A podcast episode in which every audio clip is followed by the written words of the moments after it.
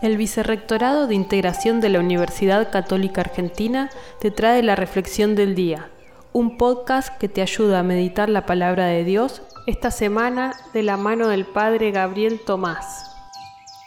Hoy, martes 2 de noviembre, la Iglesia celebra la conmemoración de todos los fieles difuntos.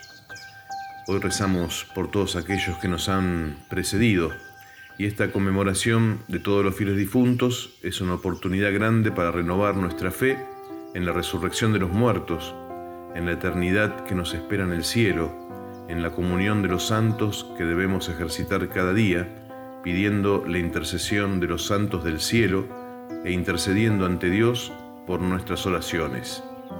Que el Señor reciba el humilde ruego que le presentamos por manos de María.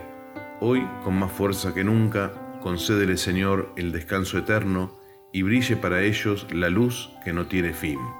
Que descansen en paz. Que tengas un buen día y que Dios te bendiga.